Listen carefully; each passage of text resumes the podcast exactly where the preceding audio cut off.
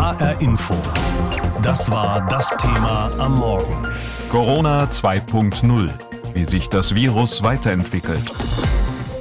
Mit den Impfungen gegen das Coronavirus geht es zwar immer noch ziemlich langsam voran, aber dass überhaupt geimpft wird, nährt immerhin die Hoffnung, dass es doch irgendwann einmal ein Ende haben könnte mit der Corona-Pandemie. Eines müssen wir allerdings bedenken, das Coronavirus bleibt nicht für alle Ewigkeiten, wie es ist.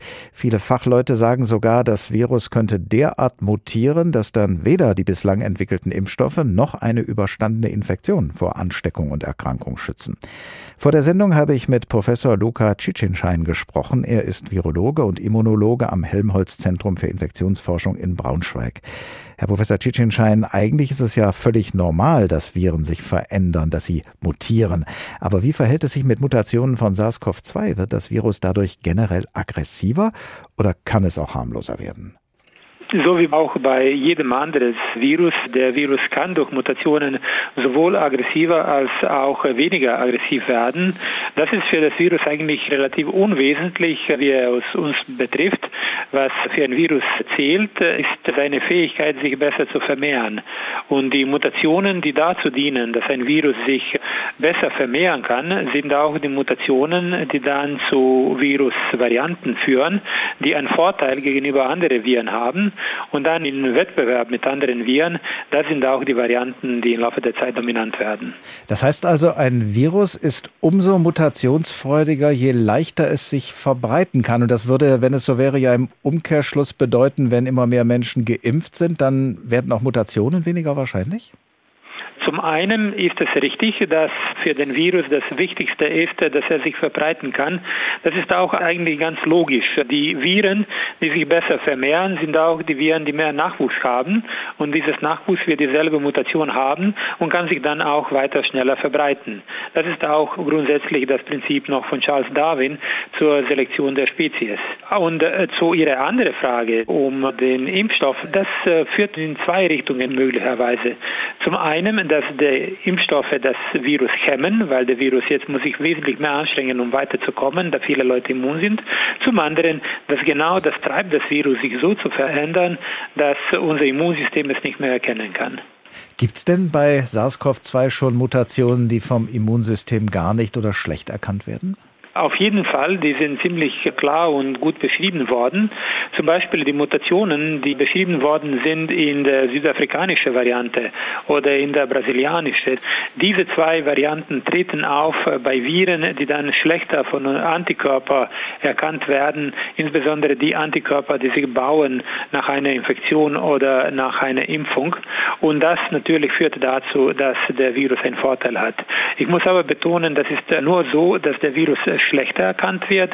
Diese Antikörper noch immer können das Virus erkennen und auch neutralisieren, nur halt mit einer geringeren Effizienz, was für ein Virus von Vorteil ist, aber auch jetzt nicht die Impfungen unnötig macht. Um es mal an einem konkreten Beispiel festzumachen, wenn sich, wie zum Beispiel in einigen israelischen Studien herausstellt, dass der Impfstoff von BioNTech nicht oder nicht ausreichend gegen die südafrikanische Virusvariante schützt, was für Folgen hat das? Müsste dann ein neuer Impfstoff entwickelt werden oder könnte es eine spezielle Auffrischung gegen diese Mutation geben? Die Firmen arbeiten schon fest daran, dass sie bauen jetzt neue mRNA-Impfstoffe und sie testen sie dann auch, wo diese Variationen, diese Mutationen in der mRNA enthalten sind, so dass man dann eine Immunantwort aufruft, die wird Antikörper gegen die neuen Varianten erzeugen, womit wir dann auch eine Chance hätten, gegen die neuen Varianten auch geschützt zu sein. Die Frage, die offen ist, inwiefern das Coronavirus Fähigkeit Möglichkeiten hat, sich weiterzuentwickeln. Wo ist das Ende seiner Latinum, wo wir das Virus nicht mehr in der Lage sein, neue Mutationen zu machen, weil die werden aufgrund von anderen Fähigkeiten das Virus befristen und dann gegebenenfalls wird das Virus für Menschen nicht mehr ansteckend sein. Können Impfstoffe es überhaupt schaffen, das Coronavirus in Schach zu halten auf die Dauer? Oder ist es aus Ihrer Sicht immer wieder möglich, dass eine neue und vielleicht auch gefährlichere Variante oder Mutante von SARS-CoV-2 auftaucht und dann alles wieder von vorn anfängt? Also wir haben gesehen, dass äh, der Virus sich einigermaßen jetzt äh, im Laufe von einem Jahr mutiert hat, äh, aber das ist relativ geringfügig. Das ist bei weitem nicht ähnlich zu das, was wir sehen bei den Mutationen von zum Beispiel dem Grippenvirus. Und wir wissen schon anhand der Erfahrungen mit anderen Viren, so wie zum Beispiel die Viren, die Masern oder Röteln verursachen, dass ein Impfstoff aus dem Impfkalender auch das Virus in Schach durchaus halten kann, auch wenn diese Schulen auch eine Möglichkeit haben, sich äh, zu verändern.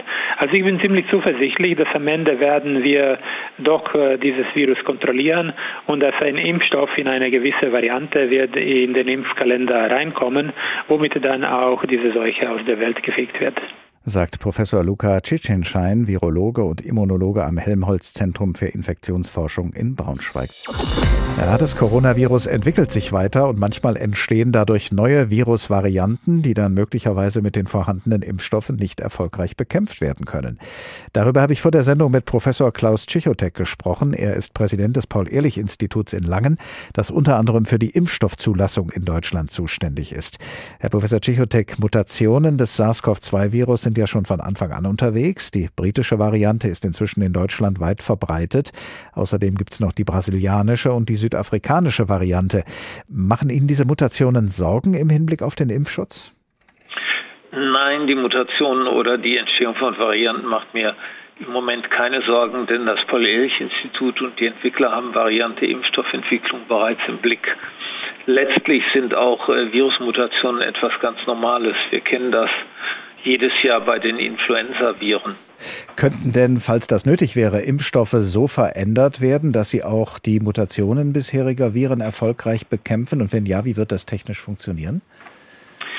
Das geht tatsächlich so und äh, das ist glücklicherweise bei den derzeit zugelassenen Covid-Impfstoffen wahrscheinlich sogar einfacher und schneller als bei vielen der bisher bekannten anderen Virusimpfstoffe. Die jetzigen Impfstoffe sind ja gentechnisch hergestellt und äh, manche davon genetischer Art. Das heißt, es wird nicht ein Teil des Erregers, Protein, zum Impfschutz benutzt, sondern der Bauplan für diese Proteine. Das ist bei den mRNA- und Vektorimpfstoffen der Fall.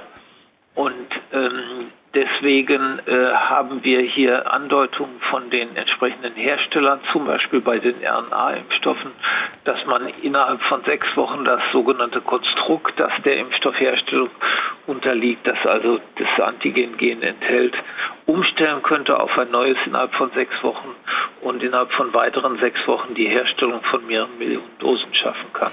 Das gibt auch eine gute Aussicht, dass man relativ schnell zu Variantenimpfstoffen kommen könnte. Besteht eigentlich die Gefahr, dass mit einem neuen Impfstoff, der gegen Mutationen schützt, das ursprüngliche Virus nicht mehr bekämpft werden kann? Die Gefahr besteht nicht. Man muss sich vor Augen halten, es gibt hier unterschiedliche Ansätze für die Herstellung von sogenannten Variantenimpfstoffen. Man kann sich vorstellen, dass im Moment ja viele Erst- und Zweitimpfungen mit den bereits zugelassenen Impfstoffen äh, passieren. Und dabei ist ein sehr großer Schutz zu erwarten gegen die britische Variante, die im Moment da ist, und auch die ursprüngliche Variante, aber vielleicht etwas reduzierter Schutz gegenüber der Südafrika- und Brasilien-Variante. Und hier gibt es eine Möglichkeit des Einsatzes von Variantenimpfstoffen. Ähm, man könnte sich eine Drittimpfung vorstellen, nur mit einem Variantenimpfstoff, der dann die ursprünglich den ursprünglichen Schutz, die ursprüngliche Immunreaktion nochmal verbreitert, sodass die Immunreaktion zum Schutz sowohl der ursprünglich gegenüber den ursprünglichen Varianten als auch gegenüber der britischen und zum Beispiel der südafrikanischen oder brasilianischen Variante äh, gereicht. Welche Prognose, Herr Professor Tschechotek, wagen Sie denn für die Zukunft? Werden wir mit Impfstoffen das Virus und seine Mutationen in den Griff bekommen oder gestaltet sich das schwieriger als gedacht? Davon gehe ich aus. Ich glaube, wenn wir äh, Impfstoffe haben, die guten Schutz äh, verbreiten und die auch vor allen Dingen die Transmission reduzieren, das heißt die Wieder Weitergabe von äh, Mensch zu Mensch oder auch von Geimpften zu äh, Dritten und eine hohe Durchimpfungsrate erreichen, dann äh, sehen wir wirklich auf rosige Zeiten zu, gehen wir auf rosige Zeiten zu. Das heißt, wir werden die Pandemie wirksam unterdrücken können. Und man wird sich dann, je nachdem, wie diese Impfstoffe wirken, noch darüber unterhalten, wie viele zusätzliche Schutzmaßnahmen noch notwendig sind. Da gibt es übrigens schon entsprechende Gedankengänge, bei der US-amerikanischen Arzneimittelbehörde FDA, äh, wo bei den Anwendungen der jetzigen Impfstoffe über bestimmte Reduktionen dieser AHA-Regel und der Einhaltung nachgedacht wird. Äh, die entfallen dann im ersten Ansatz nicht komplett, aber man hat doch deutliche Erleichterungen dann. Und äh, ich gehe davon aus, dass das auch in Deutschland und Europa im Laufe, spätestens im Laufe des zweiten Halbjahres der Fall sein wird sagt Professor Klaus Tschichotek, Präsident des Paul-Ehrlich-Instituts in Langen, das unter anderem für die Impfstoffzulassung in Deutschland zuständig ist. HR Info. Das war das Thema am Morgen. Corona 2.0. Wie sich das Virus weiterentwickelt. Was geht Ihnen durch den Kopf, wenn Sie Worte hören wie Mutationen oder Mutanten? Sehen Sie dann monströse, bedrohliche Gestalten vor Ihrem geistigen Auge, wie den dreiäugigen Fisch, den die Simpsons einst aus dem See beim Atomkraftwerk angelten? Und wenn Sie jetzt in der Corona-Zeit an Mutanten denken, an Mutanten des Virus, malen Sie sich dann aus, wie schrecklich diese Mutanten wohl sein werden? Unserem Wissenschaftsredakteur Stefan Hübner geht es manchmal auch so, wenn er seine Fantasie spazieren gehen lässt, aber er weiß und sagt uns jetzt, dass solche Horrorvorstellungen von Mutanten der eigentlichen Bedeutung dieses Naturphänomens nicht gerecht werden. Irgendwie haben sie ein Imageproblem, diese Mutationen. Klar, gerade in Corona-Zeiten wollen die meisten von uns lieber von anderem hören als von neuen Virusvarianten, entstanden durch Mutation. Aber Mutationen gab es ja auch schon vor SARS-CoV-2, fragt sich. Warum Mutationen sind ein Grundmechanismus des Lebens. Es sind, salopp gesagt, spontan auftretende, dauerhafte Erbgutkopierfehler. Und die gibt's bei Viren ebenso wie bei Tulpen, Tigern oder Menschen. Nein. Nein. Nein. Nein. Nö. Doch. Und das Praktische dabei ist, die Bedingungen in unserer Umwelt, die verändern sich ja dauernd. Und dank Mutationen sind immer Lebewesen einer Art da, die besonders gut mit den gerade herrschenden Umweltbedingungen zurechtkommen. Sie sind es, die am Ende überleben und sich fortpflanzen werden. Stichwort natürliche Auslese oder Selektion. So breiten sich die Mutationen immer weiter aus, tragen zum Fortbestand einer Art bei und am Ende entsteht biologische Vielfalt. Erst eben auf genetischer Ebene und dann auch auf den Ebenen der Arten und der Ökosysteme. Jawohl. Erst mutieren, dann selektieren. Für Charles Darwin wurde dieses Wechselspiel zur Basis seiner Evolutionstheorie. Und die gilt eben auch für Viren. Auch Viren wollen vorrangig überleben. Und dass wir Menschen sie fürchten, interessiert sie dabei nicht wirklich. Sie wollen ihr Erbgut weitergeben, und da ist es für Viren eben praktisch, besonders ansteckend zu sein. Okay, also noch ein paar Infos mehr. So ein Virus braucht zum Überleben einen Wirt und im Kampf ums Dasein besonders erfolgreiche Viren besiedeln in kurzer Zeit möglichst viele Wirte. Der Schlüssel zum Erfolg? Mutationen und durch Mutation entstandene Virusvarianten. SARS-CoV-2-Mutationen soll es laut Weltgesundheitsorganisation WHO rund 12.000 geben. Andere Schätzungen liegen noch darüber. Nein. Nein. Nee. Nein. Nein. Doch. Beruhigend ist dabei aber 12.000 bekannte Mutationen, das heißt nicht 12.000 in Umlauf befindliche Virusvarianten. Zum einen sind viele dieser Mutationen sogenannte neutrale Mutationen. Sie haben also weder positive noch negative Konsequenzen für Virus und Wirt. Und zum anderen kann eine Virusvariante problemlos mehrere Mutationen in sich tragen. Bei der britischen Variante B117 sind es zum Beispiel 23 Mutationen. Das wäre noch zu erforschen. Bereits bekannt ist allerdings, wie viele Mutationen so ein Mensch in sich trägt. Zwischen 100 und 200 Stück pro Person. Was dazu wohl die Viren sagen?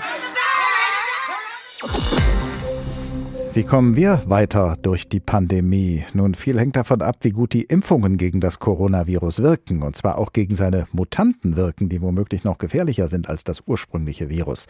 Forschungsteams testen das im Labor, machen klinische Studien und werten immer mehr Daten aus, und die Ergebnisse werden dann zu Puzzleteilchen, aus denen sich dann hoffentlich ein Gesamtbild ergibt über die Wirksamkeit von BioNTech, AstraZeneca und anderen Impfstoffen.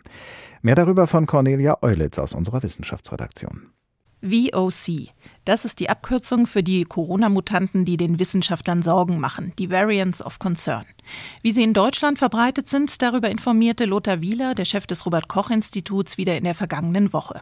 Wir erhalten mittlerweile viele Proben und Befunde aus den Laboren die uns einen Überblick über die besorgniserregenden Varianten verschaffen. Und hier können wir verlässlich sagen, dass B117 einen Anteil von 90 Prozent ausmacht. Dazu kommen zwei Mutanten mit der Escape-Mutation E484K, die südafrikanische Mutante, die zu einem Prozent nachgewiesen ist, und die brasilianische, die bislang nur ganz vereinzelt auftaucht.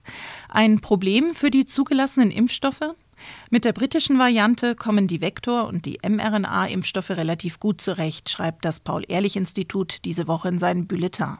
Die Neutralisierungsfähigkeit der Antikörper ist zwar leicht herabgesetzt, trotzdem bietet zum Beispiel BioNTech einen über 90-prozentigen Schutz vor symptomatischen Erkrankungen. Das haben auch die Real-World-Daten aus Israel bestätigt.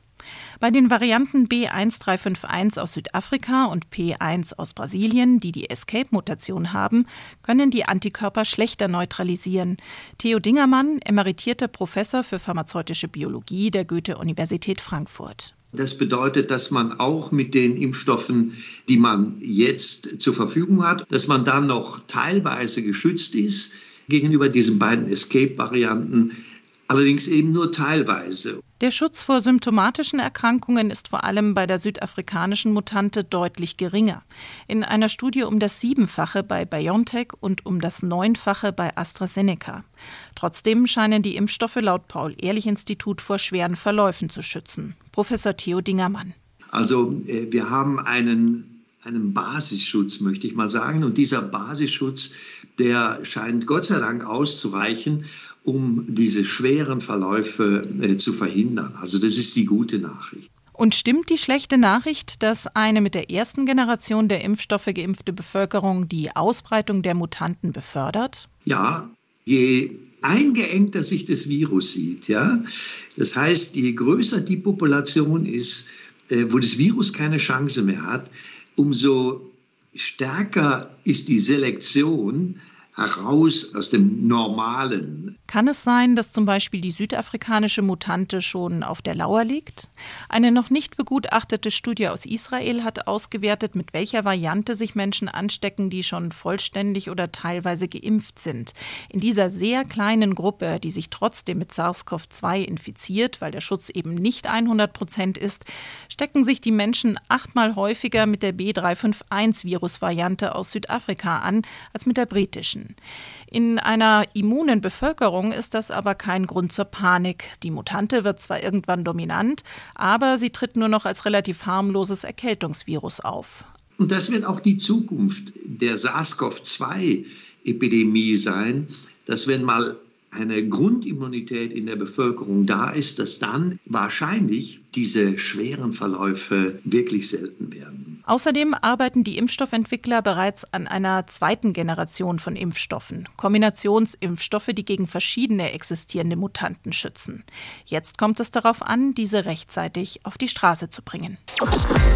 Doppelmutante. Allein dieses Wort macht schon Angst. Im Zusammenhang mit dem Coronavirus suggeriert Doppelmutante doch ein noch gefährlicheres und aggressiveres Virus. Eine Doppelmutante könnte hinter den explodierenden Corona-Fallzahlen in Indien stecken, sagen Fachleute aus der Wissenschaft, auch wenn sie dafür noch keinen endgültigen Beweis haben. Eines ist allerdings klar, vor allem die Lockerungen von Schutzmaßnahmen in Indien und die Sorglosigkeit weiter Kreise der Bevölkerung haben zu der neuen großen Pandemiewelle dort maßgeblich beigetragen. Aus Neu-Delhi berichtet Peter Hornung. Es sieht aus wie eine Völkerwanderung. Tausende Menschen, die sich auf einem der großen Busbahnhöfe Delis drängen, heute Nacht. Wanderarbeiter, zumeist Tagelöhner, die in ihre Heimat fliehen vor dem strikten Lockdown, der seit gestern Abend herrscht. Keine Arbeit, kein Geld, kein Essen. Manche stellen diese Bilder in soziale Netzwerke. Sie sind empört, denn keiner hält Abstand und die lapprigen Stoffmasken schützen kaum vor der Ansteckung. Die Hauptstadt Delhi ist fest in der Hand der Pandemie und mit ihr weite Teile Indiens. Die Infektionszahlen explodieren, das Gesundheitssystem steht vor dem Kollaps. Fast eine Million Neuinfizierte in nur vier Tagen und eine Trendumkehr ist nicht in Sicht. Aber warum? Liegt es an einer neuartigen, infektiöseren Variante des Coronavirus, eine Doppelmutante? Dr. Apana Mukherjee vom Indischen Rat für medizinische Forschung hält das nicht für gesichert. In some parts of the country, the the In einigen Landesteilen ist die britische Variante des Virus weit verbreitet, aber in anderen Gebieten haben wir eine andere auffällige Variante gefunden, eine Doppelmutante. Bisher ist diese aber noch nicht als besorgniserregend eingeschuft worden, weil sie tödlicher wäre oder infektiöser. Man habe inzwischen im Blick, welche Varianten des Coronavirus in Indien auftreten, sagte sie am Wochenende auf Bloomberg TV. Wir untersuchen mindestens 5% der Proben auf ihre Genome, sodass wir eine Vorstellung davon bekommen, welche Varianten im Land zirkulieren. Aber wenn wir davon sprechen, diese Welle abzuschwächen, sind die Maßnahmen der Gesundheitsbehörden doch viel wichtiger und dass sich die Leute der Pandemie angemessen verhalten. Prävention ist das Allerwichtigste. Doppelmutante, alleine der Name verheißt nichts Gutes. Dabei sei eine solche veränderte Form des Virus noch nichts Besonderes, sagte der Virologe Christian Drosten von der Berliner Charité schon Ende März im NDR Info Podcast. Es ist überhaupt nicht so, dass man hier eine Kreuzung von zwei verschiedenen Mutanten hat, wie das in einigen Medienquellen gestanden hat, sondern hier sind zwei Mutationsmerkmale aufgetreten gemeinsam. Wir haben in anderen Mutanten drei oder vier gemeinsame Mutationsmerkmale. Ob die indische Mutante so viel gefährlicher ist? Es ist relativ wahrscheinlich, dass auch dieses eine Mutante ist mit einem leichten Immunescape. Ansonsten weiß man nichts über diese indische Mutante, was richtig objektivierbar wäre. Ähnlich äußerten sich Anfang der Woche britische Forscher. Es gebe schlicht noch zu wenig Daten, um sagen zu können, ob die Doppelmutante wirklich an den steigenden Zahlen in Indien schuld ist. This is huge. In fact, everyone above the age of 18 uh, will be vaccinated. Everyone above the age of 18 will be vaccinated. Alle ab 18 sollen geimpft werden, ab 1. Mai schon. Was der Sprecher des regierungsnahen rechtsgerichteten Fernsehsenders Republic TV hier wie ein Sportreporter verkündet, soll die Pandemie stoppen. Massenimpfungen für über eine Milliarde Menschen. Es ist ein verzweifelter Versuch, die Katastrophe aufzuhalten. HR Info. Das Thema. Wer es hört, hat mehr zu sagen.